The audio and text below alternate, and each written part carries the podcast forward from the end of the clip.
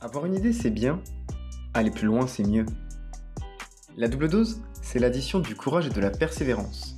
Deux éléments essentiels à la réussite des projets qui vous tiennent à cœur.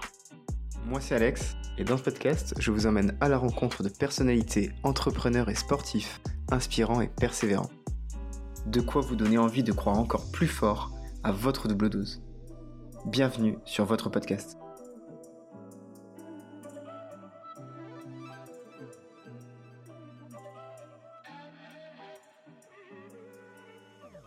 Pour ce nouvel épisode, j'avais envie de vous parler voyage. Alors quoi de mieux que rencontrer un guide safari? Et encore mieux, parce qu'en plus dans la vraie vie, dans son autre vie, il est journaliste. Comment ça va Thibaut Cheminant Salut Alex, bah, écoute ça va super bien, merci beaucoup de l'invitation. Je suis ravi de, de, de, enfin pouvoir te rencontrer, enfin. On avait parlé quelques, quelques temps sur LinkedIn, même par poste interposé. Voilà. Donc, euh, donc nous voici en face à face pour faire cet épisode. Ah bah, J'en suis ravi. Alors ce qu'on va faire, comme chaque invité, la classique, 30 secondes. Je te laisse te présenter. Je m'appelle Thibaut Cheminant, j'ai 36 ans. Je, je, vis à Paris depuis euh, maintenant euh, 18 ans. J'ai d'abord eu une vie comme euh, journaliste. Et puis, euh, depuis maintenant 5 ans, je suis également guide de safari en Afrique australe. Et donc, du coup, j'alterne. J'ai une vie, voilà, une vie à Paris, une vie dans la savane. Ouais. Et, et c'est très bien comme ça. Et, et c'est très, très chouette. Voilà un peu pour me résumer, quoi. Bon, c'est un, un, beau, un beau résumé, en tout cas. Est-ce que toi, je change un peu de sujet, mais est-ce que toi, tu crois aux rêves d'enfant? C'est tous les gens qui disaient euh, Moi, je vais être médecin, je vais être pompier, je vais être infirmière, je vais être vétérinaire.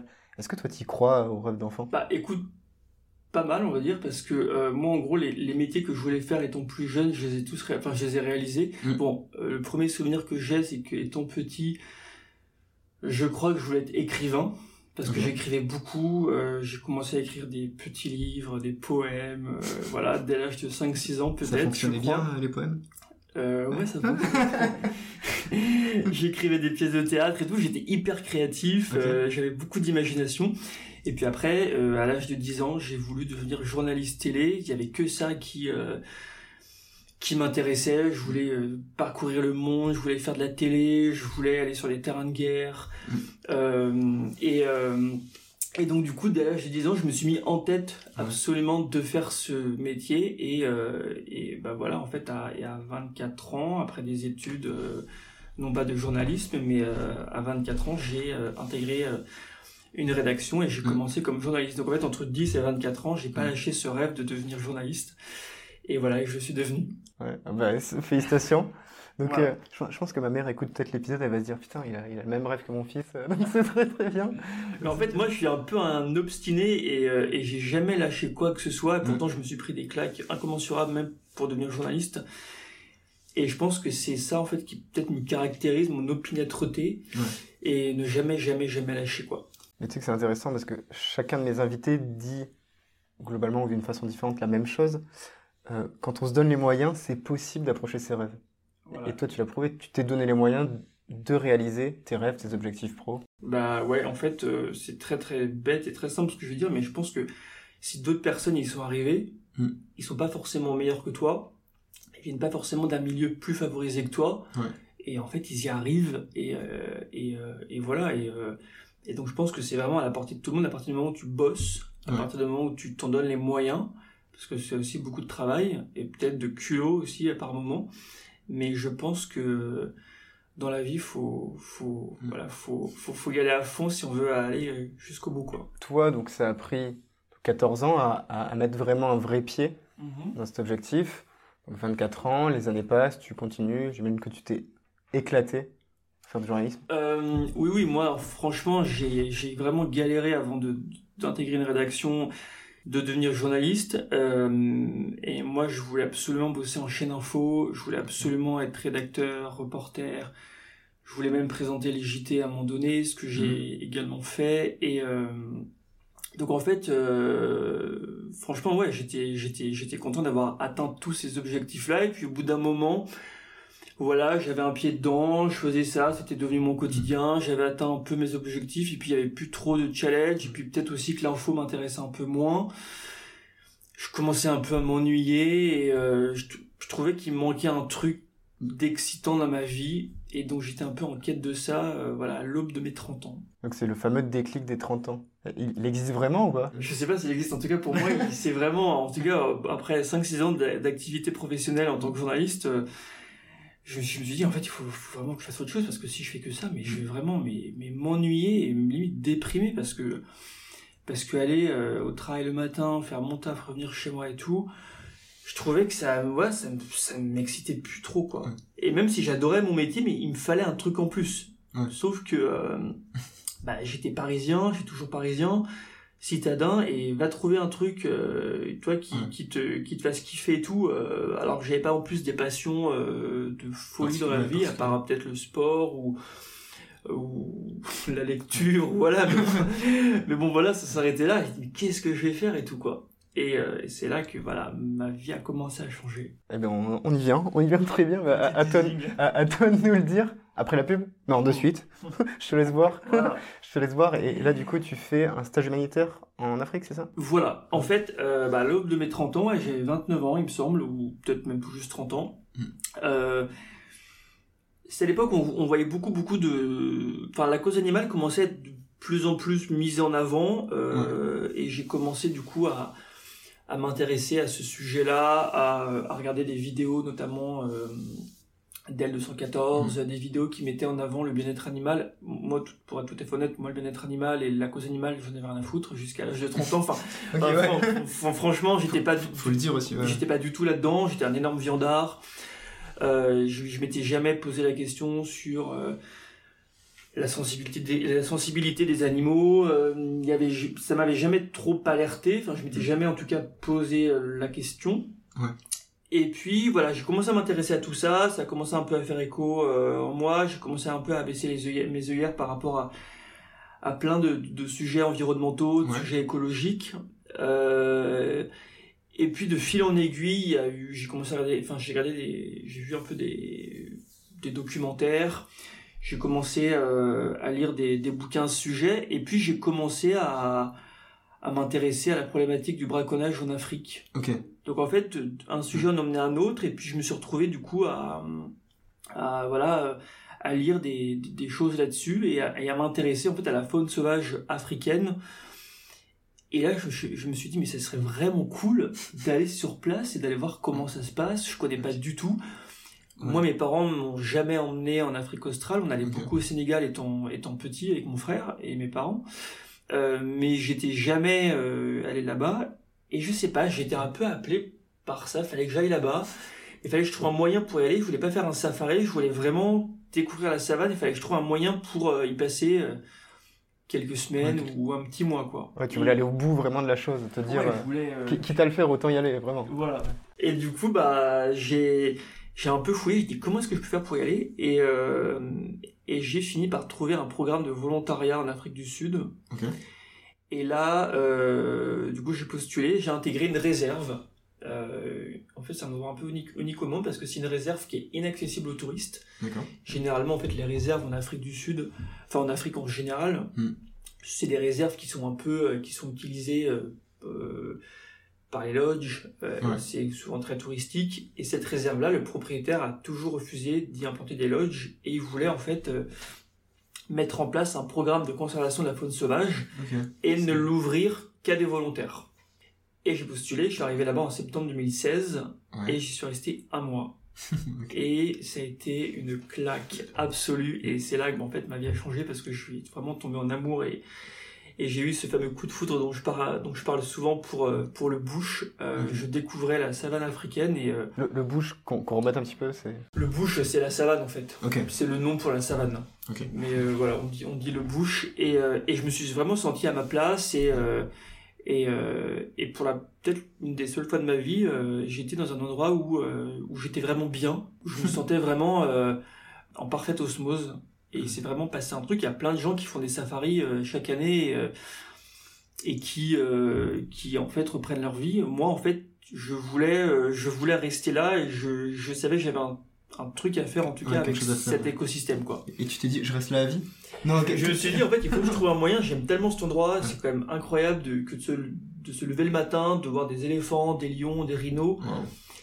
Et je me suis dit, j'ai pas envie, moi, de reprendre ma vie à Paris, euh, voilà, et de, et de, et de laisser ça, de laisser ça euh, derrière moi. Je voulais, Ouais. voilà.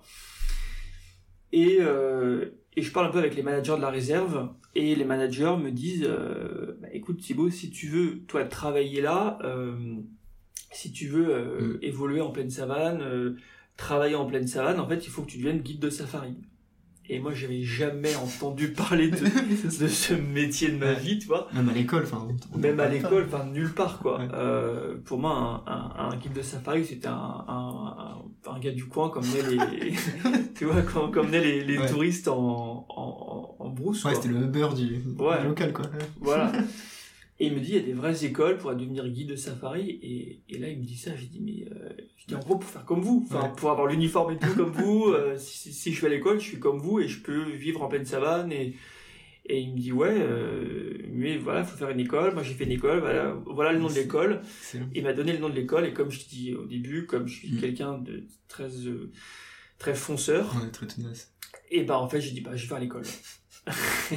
Excellent. Et du coup, je suis rentré en France, euh, j'ai repris un peu ma vie et je me suis inscrit à l'école et je suis Ouais. retourné à l'école et j'ai fait cette école de guide de safari qui est en pleine savane, toujours en Afrique du Sud. Et là, en fait, tu vois, j'ai fait le volontariat, après j'ai fait l'école et en fait, tout c'est... Euh... J'ai pas forcément fait l'école en fait pour être guide de safari, j'ai plus, Ouais. plus fait l'école au départ pour me dire, voilà, je passe encore euh, quelques mois en pleine savane. Peut-être des étapes un peu qui, qui se font Voilà. naturellement. Et au Ouais. fur et à mesure, ça a été des étapes. Je, me- je me suis pas dit, je veux être guide et je veux créer ma boîte. Euh, Mm. Je veux juste en fait kiffer, être en pleine savane, être dans mon élément et, et voir des éléphants et des lions Ouais. tous les jours. et c'est, euh, en fait, c'est comme ça que ça s'est passé. Quoi. J'ai fait l'école, j'ai eu le diplôme et, euh, et après, bah, ça s'est enchaîné. Quoi. Et après, voilà, tu as, fondé récemment, il y a- il y a 2-3 ans, c'était ton, ton entreprise en plus de guide safari. Euh, alors du coup, j'ai eu les diplômes et en 2019, donc euh, en 2019, ouais, euh, quelques mois après avoir eu tous mes diplômes, euh, j'ai lancé la boîte. Je me suis dit bon, maintenant Thibaut, t'adores cet endroit, t'adores cet univers, t'as tous les diplômes pour exercer, bah en fait autant emmener des gens en safari. Ouais. Enfin voilà. Fais-le, ouais, fais-le. Ouais. Et voilà. Et du coup, j'ai créé ma boîte euh, en France. Ouais. J'ai créé mon agence et j'ai créé euh, mes offres. Et maintenant, voilà, j'ai des safaris euh, que je propose. Et euh, d'ailleurs, je pars, je pars très prochainement. Merci au Covid d'être terminé. enfin, presque terminé. Clair, et, euh, et, et voilà. Et donc, du coup, bah, en fait, voilà, je fais un métier aujourd'hui que, auquel je n'ai pas du tout rêvé euh, étant petit. Et ton petit, ouais, c'est. Mais on en reparlera, je te laisserai faire la, la petite promo euh, plus, tard, euh, plus tard dans l'épisode. Euh, on parlait d'enfants, on parlait d'école, et là je reviens sur euh, un interview que tu as fait au magazine Le Journal des enfants. Mhm. Et, et tu me l'as dit, là, tu, tu me l'as dit même euh, juste avant, en fait tu te sentais bien quand tu étais dans la savane, et tu disais il n'y a pas de route, pas de clôture et encore moins de réseau. Mhm. Est-ce que c'est c'est ça aussi la déconnexion, c'est trouver un endroit dans lequel on se sent bien sans tout le fast qu'on a habituellement? Bah, c'est ça que j'aime là-bas et c'est pourquoi je suis si bien là-bas, c'est qu'en fait, Mm. quand je suis là-bas, je suis complètement déconnecté des problèmes du quotidien, de cette frénésie, euh, euh, de ce, de cette foule, de, du bruit, des problèmes, des, des sujets d'actualité. Ouais, Quand je suis là-bas, le Covid n'existe pas. Enfin, t'es, t'es coupé du monde et en fait, Mm. là-bas, je suis un peu dans ma bulle et tous les problèmes euh, que j'ai que, que j'ai dans ma vie ou, Mm. euh, ou que le monde T'a- T'apportes, ouais. ou que le monde t'envoie tous les problèmes du monde en fait tu ne les reçois plus en fait Ouais. parce que là-bas tu captes très très peu t'as moi là-bas je m'informe très peu je suis vraiment focus sur mon travail et sur mes Mm. clients et sur euh, et sur les safaris et donc c'est ce que j'aime là-bas c'est Mm. que c'est un peu un, un énorme échappatoire quoi Mais, mais ça, c'est excellent. Et, et je sais que je l'ai fait, là, je te, je te disais, je suis arrivé récemment à Paris. Et cette transition entre Bordeaux et Paris, juste avant, j'ai pris. C'était peu, c'était 4 jours. Je suis parti au lac de Caume.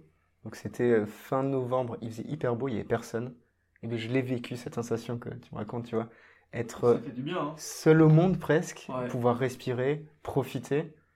Alors, je sais pas, peut-être que j'irai euh, fa- fabriquer des pâtes et des raviolis euh, d'ici 2-3 ans, tu vois, au lac de Caume. Mm. Mais je comprends cette sensation que tu as vécue.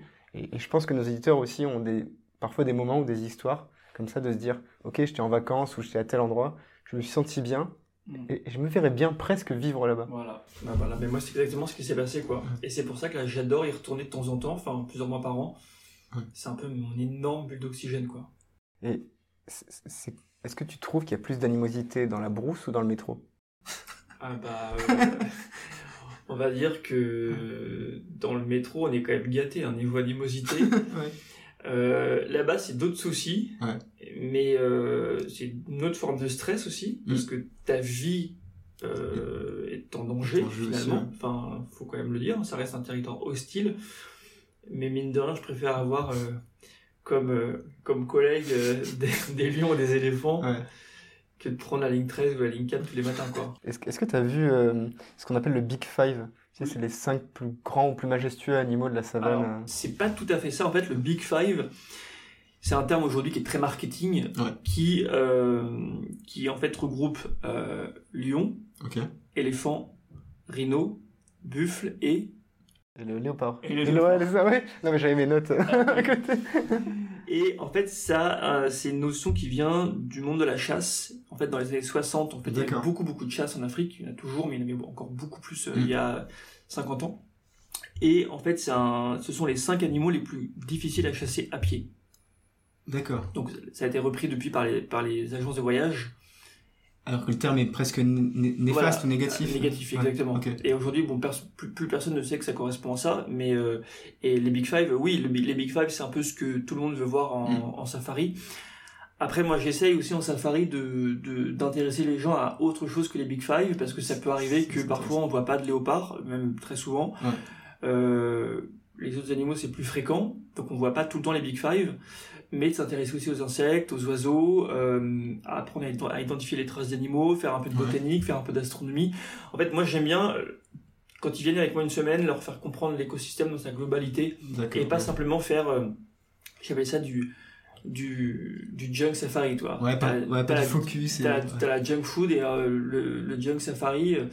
Moi, j'ai euh, j'ai cette histoire de ce, de ce gars, une famille de, de, de Libanais qui avait loué, euh, qui avait réservé 4 nuits dans un lodge Mm. assez, enfin très luxueux, à Ouais. 1000 euros la nuit. Et euh, c'était pas mes clients, hein, mais euh, ils avaient réservé 4 nuits et au bout de deux jours, ils avaient vu le Big Five. Ils se sont dit bon, bah, écoute, c'est bon, on a vu le Big Five, on y va. Voilà. D'accord. Et moi, ça, c'est tout ce que je déteste. Ok, ouais, le... Parce qu'en fait, c'est pas ça la savane, quoi. Enfin, moi, c'est pas ce que j'aime faire avec mes clients euh, du tout. ok, ouais. Il y a tellement d'autres choses. Enfin, il y a tellement d'insectes, tellement de. Il y a plein, il y a plein d'araignées, il y a, il y a des, il y a des Ah, serpents. ouais, araignée, ouais. Ouais, ça dépend. Mais franchement, c'est c'est plein de, plein d'espèces qui sont euh, qui sont importantes à cet écosystème et Ok. sur lesquelles moi j'aime bien aussi m'intéresser, quoi. Est-ce que tu as un animal préféré qui est dans la savane? Ou, ou quel est ton animal préféré dans la savane? Moi, mon animal euh, pour lequel j'ai une passion absolue, c'est euh, c'est l'éléphant. Moi, c'est un animal qui me touche en fait, qui me touche beaucoup. C'est un animal d'une profonde intelligence, tellement vulnérable et tellement fort. Euh, c'est un animal qui est en voie de disparition et qui ne fait de mal à personne. Vois, qui est herbivore, qui, Ah, qui, est, qui, est, qui est absolument incroyable à observer. Et c'est un Ouais. animal qui aujourd'hui bah, se fait se faire tuer massivement. C'est Mm. une espèce en, qui est en danger critique d'extinction. Et, et franchement, c'est un animal qui euh, hyper sociable euh, et je sais pas. Moi, c'est un animal qui me touche énormément quand je les vois se déplacer, quand je les vois comment les femelles se comportent avec les petits. Voilà, c'est des c'est des animaux qui transmettent beaucoup beaucoup d'émotions. Et euh, ouais, l'é- l'é- l'éléphant, c'est c'est c'est clairement un de mes animaux préférés. Peut-être aussi avec le le chien sauvage de Lycaon, Ok.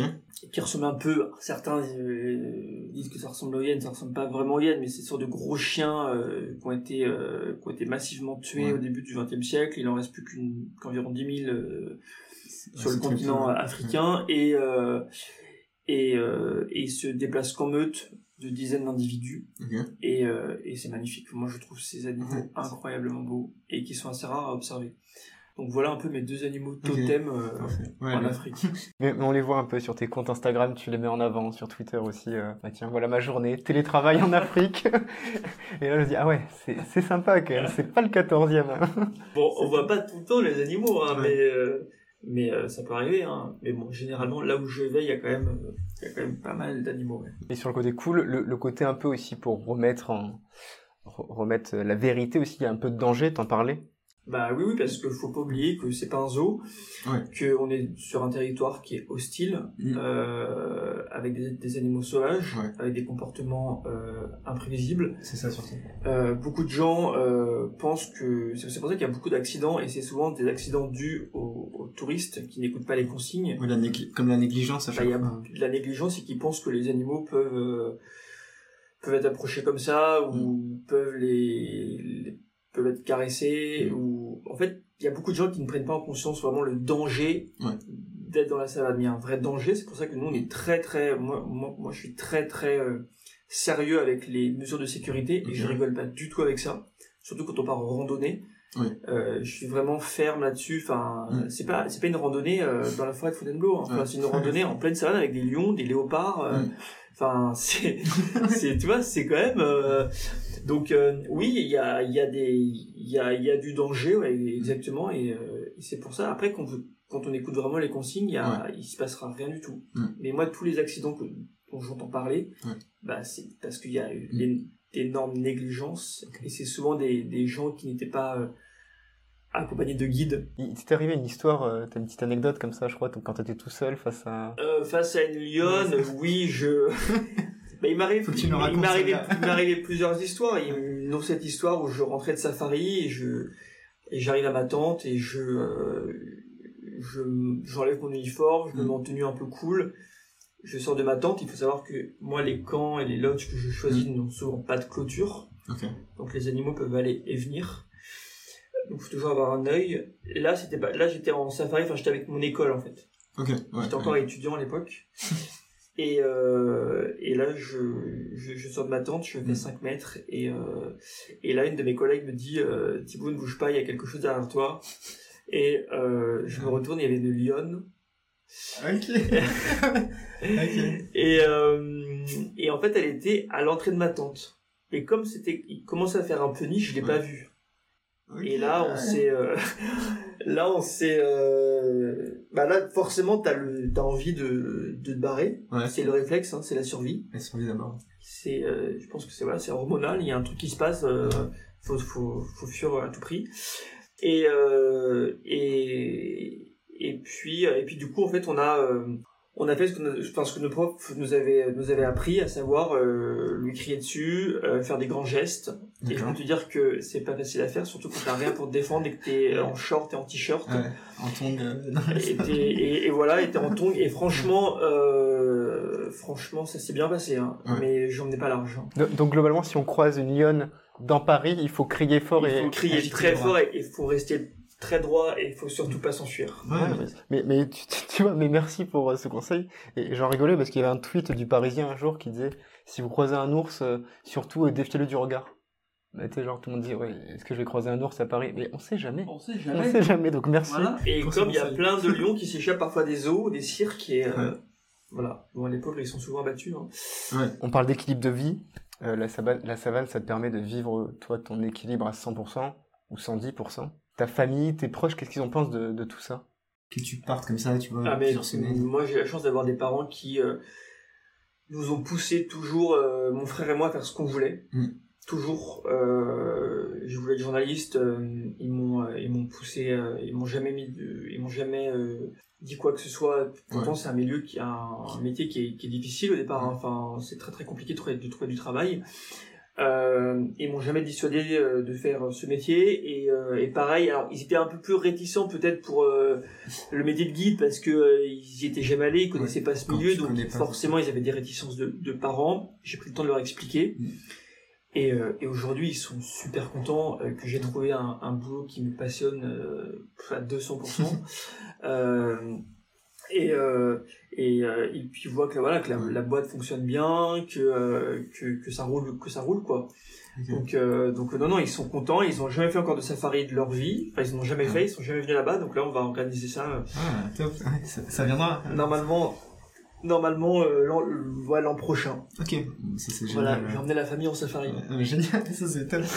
Les chers auditeurs, en tout cas, voilà, écoutez ce conseil. Si vous avez des proches des membres de votre famille qui souhaitent faire un rêve ou qui ont des objectifs, encouragez-les. Oui, Poussez-les. encouragez-les, poussez-les, et euh, parce que c'est un cadeau que vous leur faites. Hein. Alors en parlant de cadeaux, alors la transition est parfaite, tu vois. Et, et ça, tu ne le savais même pas. Alors j'en ai un pour toi. Ah bon? J'en ai un pour toi. Alors qui est juste ici. Alors ce livre, L'alchimiste. Oh De Coelho.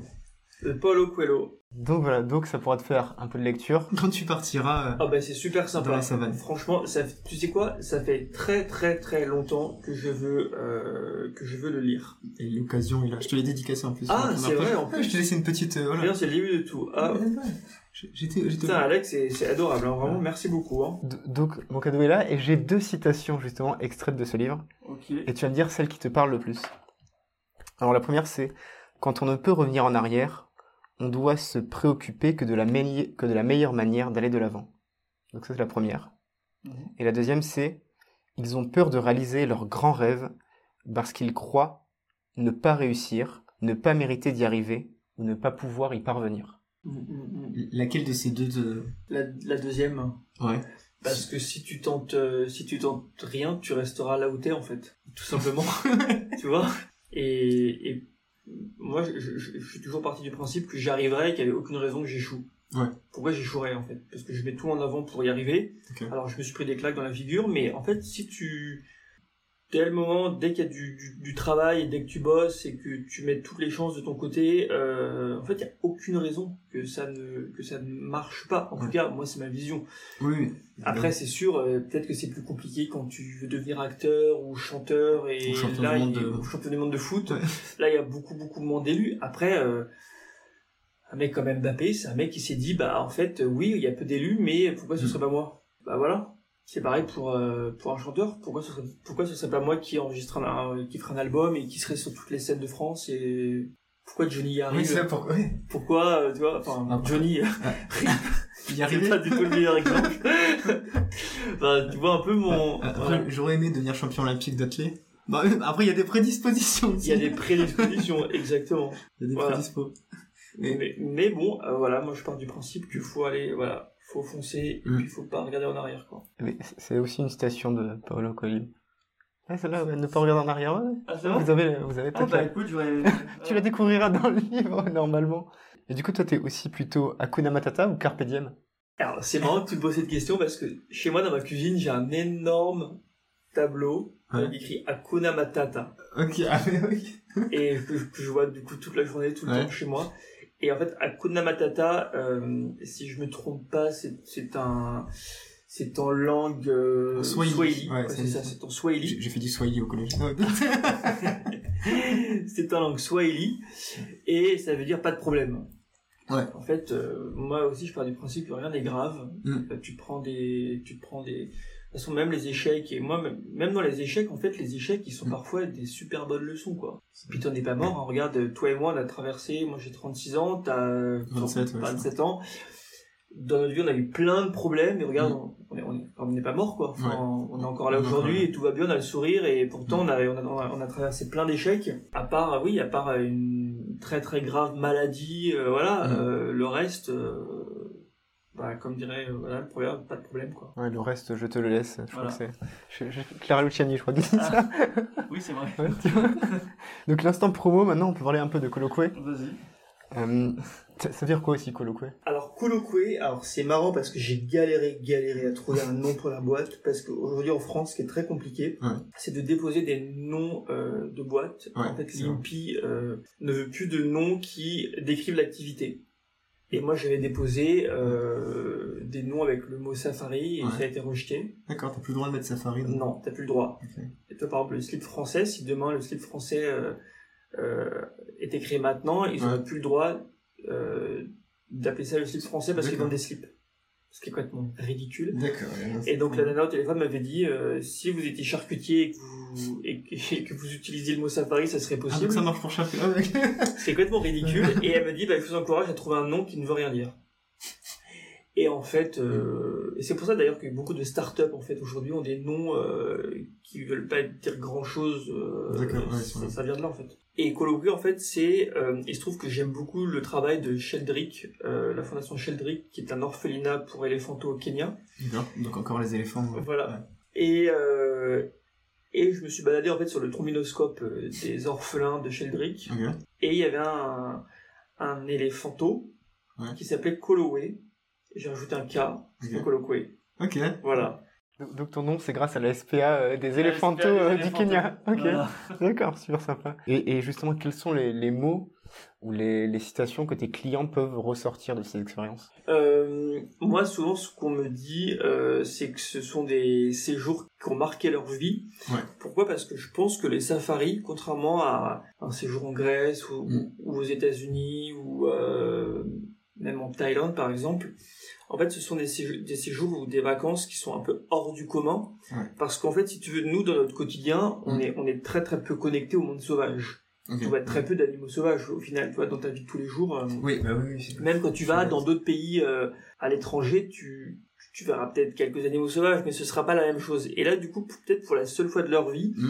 ils se retrouvent en pleine savane, sur le territoire des animaux sauvages, en plus un territoire emblématique, la savane. Et donc, du coup, en fait, pour la première fois, ils sont confrontés aux sauvages. Ils sont confrontés au, au- à, à ce qu'était en fait la, la terre. euh, euh, la Oui, terre originelle, tu vois, enfin le, euh, est-ce que mais aussi d'où on vient, euh, l'Afrique, euh, et, et cette confrontation, ces rencontres animales en fait avec ces animaux qui sont chez eux, en fait, je pense que ça marque énormément les gens, Ouais, oui.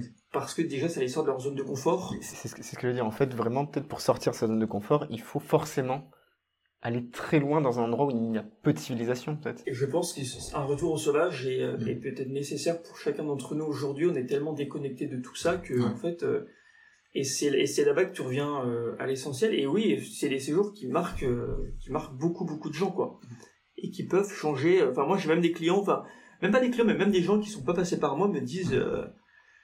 Je m'en rappellerai toute ma vie. Alors, je suis pas sûr que tu dis ça d'un séjour en, je sais pas, euh, je vais faire des ennemis, mais par Ouais, non, on parle pour, pour les pauvres offices de tourisme, on dira rien. on dira rien. On dira rien. mais tu vois, tu vois Ouais, pas ce que je veux dire. Ouais, je l'ai. ça en fait le, le, le safari en tout cas le- la découverte de la brousse ça agit Mm. en, En toi. en ouais. toi ça, ça, ça, te re- ça remue en fait vraiment Et on en parlait un petit peu tout à l'heure, euh, justement, je sais que tu es assez engagé aussi. Est-ce que tu veux qu'on parle un peu de, de tourisme barbare, tout ce qui est chasse, braconnage? Un peu hein, je vais pas être très sympa mais hein. j'imagine. Mais est-ce que voilà, tu veux en parler Enfin, comment tu, enfin, comment tu vois la chose ou comment justement on... Euh, alors c'est un gros gros sujet la chasse en Afrique ça a toujours existé Ouais. Euh, avant même les safaris photos Euh, c'est un énorme business Euh, beaucoup de gens partent du principe que les safaris chasse Ouais. rapportent de l'argent Ouais. Euh, et donc cet argent est réinjecté en fait euh, parce qu'en fait si tu veux les touristes payent Mm. beaucoup d'argent pour tuer un éléphant un éléphant faut compter environ 50 000 euros un lion je crois que c'est 12 15 000 euros enfin il y a une grille de prix ce Ouais. qui est hallucinant ce qui est effrayant et ils partent du principe que leur argent est réinjecté dans la conservation Dans l'économie, presque. et dans l'économie du pays. Ce qui n'est pas totalement vrai, puisqu'il y a des études qui ont prouvé que les animaux vivants Mm. rapportaient plus, en fait, grâce au safari photo, qu'un animal mort, parce que l'animal mort, il va, il va rapporter de l'argent une fois, Ouais. euh, alors qu'un un éléphant va attirer du monde sur 60 ans. Donc le, le ratio est, Voilà. est vite fait. Euh, D'ailleurs, il a été prouvé que un éléphant, Mm. c'est horrible comme étude, mais qu'un éléphant euh, vivant rapportait 17 fois plus qu'un éléphant mort. Ah, mais ils sont cons. en termes d'argent. Sauf que euh, ils partent du principe que dans certaines zones, les safaris photos sont, sont pas possibles. Du coup, la chasse est euh, la chasse est, euh, est utile. Et ils mettent aussi en avant le fait que certains États, comme le Botswana, qui vient de réautoriser la, les safaris chasse euh, pour les éléphants, euh, ils partent du principe que bah comme ça détruit les cultures, bah faut en éliminer. Ouais. Euh, voilà, là-bas, euh, même mes, mes copains qui sont guides de safari photo sont quand même tous plus ou moins pro-chasse parce qu'ils ont vécu là-dedans. Là-bas, c'est quand même une culture et, et ils sont convaincus. Et peut-être que je me trompe. Moi, rien que l'idée d'abattre un lion ou un éléphant, ça me, Mm. pour moi, c'est, ça me morifie en fait. Mm. Euh, mais euh, mais là-bas, ils, ils partent du principe que c'est voilà que c'est utile et euh, et que euh, et que en tout cas le, les pays en ont besoin. D'accord. bon. Mais euh, mais moi, enfin, j'en croise hein, parfois à l'aéroport des mecs euh, qui vont chasser le lion et tout, Ouais. mais, mais c'est c'est Ouais, hein. c'est atroce, surtout que des lions il en reste très très peu, des éléphants il en reste de moins en moins, et, puis de toute façon ils tuent tout, hein. ils tuent des Ouais. singes, ils tuent des, des phacochères, des koudous, des impalas, Ouais, euh, voilà, moi j'ai beaucoup beaucoup de, de mal avec ça. Très bien. Et bien justement, euh, j'ai un petit côté un peu positif à ça malgré tout. C'était une campagne de com de Lacoste. Je sais pas si tu avais suivi, c'était en 2018, c'était Save Our Spaces. Non. Alors, en fait, l'objectif, c'était vendre, évidemment, 1775 polos, qui correspondaient à 1775 espèces en voie de disparition. Donc, tu vois, tu avais, par exemple, le perroquet de Kakapo de Nouvelle-Zélande. Tu vois, il en restait, euh, je crois, 70 dans le monde. Ils avaient sorti 70 polos, avec à la place du crocodile, le petit perroquet de. Nouvelle-Zélande. Trop bien. Tu vois, ils ont refait ce principe avec le tigre de Sumatra, le marsouin du Pacifique, qui est une race de dauphin, le rhinocéros de Java aussi. Tu vois, ils l'ont fait avec toutes ces, euh, toutes ces espèces en voie de disparition et l'objectif, c'est pouvoir récolter des fonds pour des fondations qui Ok. accompagnaient justement la sauvegarde de ces animaux en, en péril. Ok, c'est excellente idée ça. Donc voilà, donc la com fait aussi des fois de, de belles actions. Ah bah oui, ça, euh, ça, euh, ça je ne doute pas. Hein. C'est aussi possible. Est-ce qu'un jour tu devrais euh, présenter euh, un rendez-vous en terrain inconnu Et toi qui étais journaliste et qui en plus c'est sa famille. Ah bah j'aimerais beaucoup, mais bon là la place est prise hein, par euh, Raphaël de Casabianca, mais c'est vrai que c'est une émission que j'aimerais beaucoup beaucoup présenter, tout comme Échappée Belle sur France 5. Euh, après oui, moi je te cache pas que euh, qu'ayant cette euh, cette appétence pour la pour la télévision, bah, ça reste quand même mon métier hein, depuis Ouais. euh, depuis euh, maintenant plus de dix ans. J'aimerais beaucoup lier un jour la télé, les safaris. Pourquoi pas parler de safari à la télé, de faune sauvage. Et j'aimerais beaucoup, ouais, avoir avoir un, un programme et et présenter quelque chose. mais j'y travaille.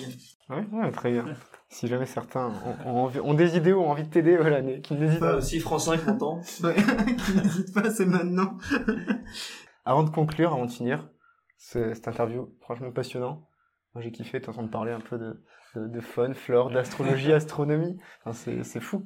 bah écoute, c'était cool. Hein, Donc, euh, c'est très cool. Et là, j'ai le saviez-tu? Ah, Tu vois, ça mélange qu'est-ce le, que c'est que le ça? saviez-vous et le savais-tu, Ok, mais sur les animaux. d'accord. Ouh là là. Ok, donc je vais te dire des, des vrais ou faux et tu me dis, enfin, des, des, véri- des vérités ou des phrases. Et à toi de me dire si elles sont vraies ou fausses. Alors, le pingouin manchot offre des cailloux pour séduire une femelle. C'est vrai. Tu, tu- hasa- hasard ou? Non, je, je Ouais. savais. exact. Voilà, à savoir que pour séduire la femelle, le mâle cher, pingouin offre un caillou. Ok, bah ça coûte quoi? Ça coûte pas cher. Mais ça coûte pas cher. Alors, il le fait pas qu'à la Saint-Valentin. mais pour la femelle, ça lui sert parce que, en fait, ça lui permet de construire le nid aussi pour, euh, pour les petits, euh, pour les petites manches, les petits manchots. Pour les manches courtes, Les voilà. manches courtes. Pour les manches courtes. Euh, pareil, une autre phrase. Alors, c'est le jaguar ne vit pas en France. Euh, le jaguar, bah non, le jaguar vit euh, en Amérique latine. Alors, alors c'est faux, techniquement parlant. Le jaguar vit en France. Donc, tu l'as dit, ça vit en Amérique centrale, Amérique du Sud, Amérique latine. Il y en a aussi en Guyane. Ah, ah là là. Que- question piège. Ah, Que- question piège. Partant de là, oui, c'est sûr. Ouais, Ok. j'étais j'étais obligé de. Mais oui, mais oui, il vit en France alors. Hein. Ah mais tu, tu connaissais tellement de choses qu'il fallait bien que je trouve des. Non, je connais pas, voilà, il là, non. Alors, pareil, une info. Deux zèbres, deux zèbres ont été en cavale pendant quatre mois à travers les États-Unis. Bah, c'est probable s'ils viennent d'un zoo, d'un cirque. Alors, c'est ni un zoo ni un cirque, mais ce sont des animaux domestiques. Tu vois? Euh, Alors, un particulier avait deux zèbres chez lui dans son jardin. Alors, il, il a été quand même. Enfin, je sais que les zèbres sont quand même très difficilement euh, domesticables. Alors, lui a réussi à le faire. Ça reste illégal, par contre, quoi qu'il arrive. Il a réussi à le faire. Ah ouais. Les zèbres se sont échappés, bah évidemment, puisque tu le disais, c'est pas forcément des animaux domestiques. Et dans l'état de Washington, ils se sont promenés pendant 4 mois. Et les autorités ont eu du mal pendant toutes ces semaines à les rattraper et à les arrêter. Et le dernier, alors, à toi de me dire, est-ce qu'un gnou, parce que je pense que voilà, tu Mhm. vois le gnou, chers auditeurs, vous voyez, est-ce qu'un gnou pourrait être champion olympique du 100 mètres Euh, c'est probable, parce que hein, ça court très très vite. Hein. Et c'est probable et c'est même euh, véridique. Alors, il n'a pas encore participé, mais le gnou peut courir jusqu'à 80 km heure sur plusieurs centaines de mètres. Ah oui, donc ça fait euh, 8 secondes. euh, C'est-à-dire que, c'est-à-dire qu'en tout, il peut courir jusqu'à 90 à l'heure, le max, je crois. Ouais. Et il peut faire 80 km sur, euh, 80 km heure sur 200-300 mètres. Ok. Usain Bolt était à 44 km heure sur son record du monde. Donc, évidemment, le le pourrait être euh, champion olympique. D'accord. Et la vraie championne olympique, c'est Sarah, une femelle guépard qui a couru le 100 mètres. En 5 secondes 95. Waouh. Et ça, ça va très vite. Une pointe à 110 km heure. Waouh, waouh, waouh. Elle passe en ville et se fait flasher. tu vois, donc... euh, Eh, Intéressant. Mais, mais comme quoi, on, on peut s'intéresser sur tout et les animaux ont des... Il y a de- Mais il y a choses tellement, tellement de choses, franchement, enfin, moi je le vois au quotidien là-bas, mais euh, c'est une source inépuisable d'infos, quoi. Mm. En fait, on n'imagine pas l'intelligence du moindre insecte, du moindre Ouais. oiseau, enfin, c'est fou, franchement, il y a plein d'histoires, c'est incroyable, quoi. Et, justement, ce que j'aime beaucoup faire aussi, c'est revenir un peu sur les... Alors, on est revenu un peu sur tes souvenirs d'enfance, mais si tu avais l'occasion de, de parler au Thibaut qui avait 10 ans, tu vois, celui qui voulait devenir euh, journaliste, si là, actuellement, tu pouvais lui parler, qu'est-ce que tu aimerais lui dire? Quel conseil t'aimerais lui donner ou quel... Euh, moi, je pourrais lui dire, euh, écoute, euh, n'aie pas peur, tout va bien se passer. Et tu vas voir, tu vas t'éclater. Hakuna Matata, tu, tu dirais C'est vrai Ouais. Et c'est comment un soleil en... dans la savane un... enfin, un soleil, c'est comment un coucher de soleil dans la savane? Bah, c'est fou, surtout, surtout avec deux bières. Enfin, avec une bière déjà. c'est très rouge. Ouais. Et, et souvent, moi, ce que j'aime bien avec mes clients, c'est de. et souvent, on fait des safaris en fait en, en fin d'après-midi Ouais. également. Et vers 18h, le soleil se couche. D'accord. Et, on, et là, on, prend la, on, on descend de la voiture. Ouais. Et on sort les bières, les cacahuètes. et, euh, et, on, et on admire le coucher du soleil. Voilà, c'est ce qu'on fait avec les clients très souvent. Et c'est magnifique. hein. Ouais, tu, tu, tu nous fais rêver, en tout cas, tu nous donnes envie d'y être. Donc, euh, Bah venez, franchement, euh, moi je serais, c'est un Ouais. plaisir de vous emmener là-bas, de pouvoir découvrir l'Afrique australe, euh, bientôt l'Afrique de l'Est. Donc il y a plein de projets, plein de plein de choses en cours là. Et je suis très très très impatient là de reprendre, de commencer la saison là après Ouais. deux ans de Covid. Je suis très impatient de repartir Ouais. dans quelques semaines là. tu m'étonnes. Merci en tout cas, Thibaut, de, de tout ce partage. Bah avec plaisir, Alex, c'était un, c'était c'était trop cool d'échanger avec toi. Plaisir partagé, voilà, je le disais. Euh, je pense que tu as voilà, plein de, de, de belles choses à nous raconter, mais en photo bientôt, puisque tu pars euh, d'ici le mois d'avril euh, Mhm. dans la savane, du coup. Donc on suivra tes Exactement. voyages, tes aventures.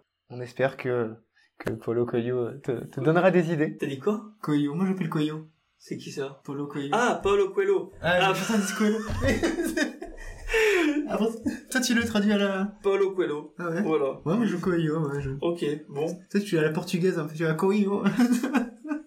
Bon, en tout cas, voilà, on espère que tu auras plein de nouvelles idées qui te viendront là-bas, Mm. que les couchers de soleil seront beaux, évidemment, Mhm. et puis que tu croiseras peut-être euh, les deux zèbres qui sont échappés, si tu les recroises, passe leur bonjour. Ça roule, bah merci beaucoup Alex. On se retrouve très bientôt pour un prochain épisode. D'ici là, n'oubliez jamais, continuez à croire en vos rêves, en vos objectifs. Thibault le disait, et en plus tu as le mot de la fin pour conclure. Hakuna Matata. Hakuna Matata. à bientôt à tous. Bonne journée. Yeah.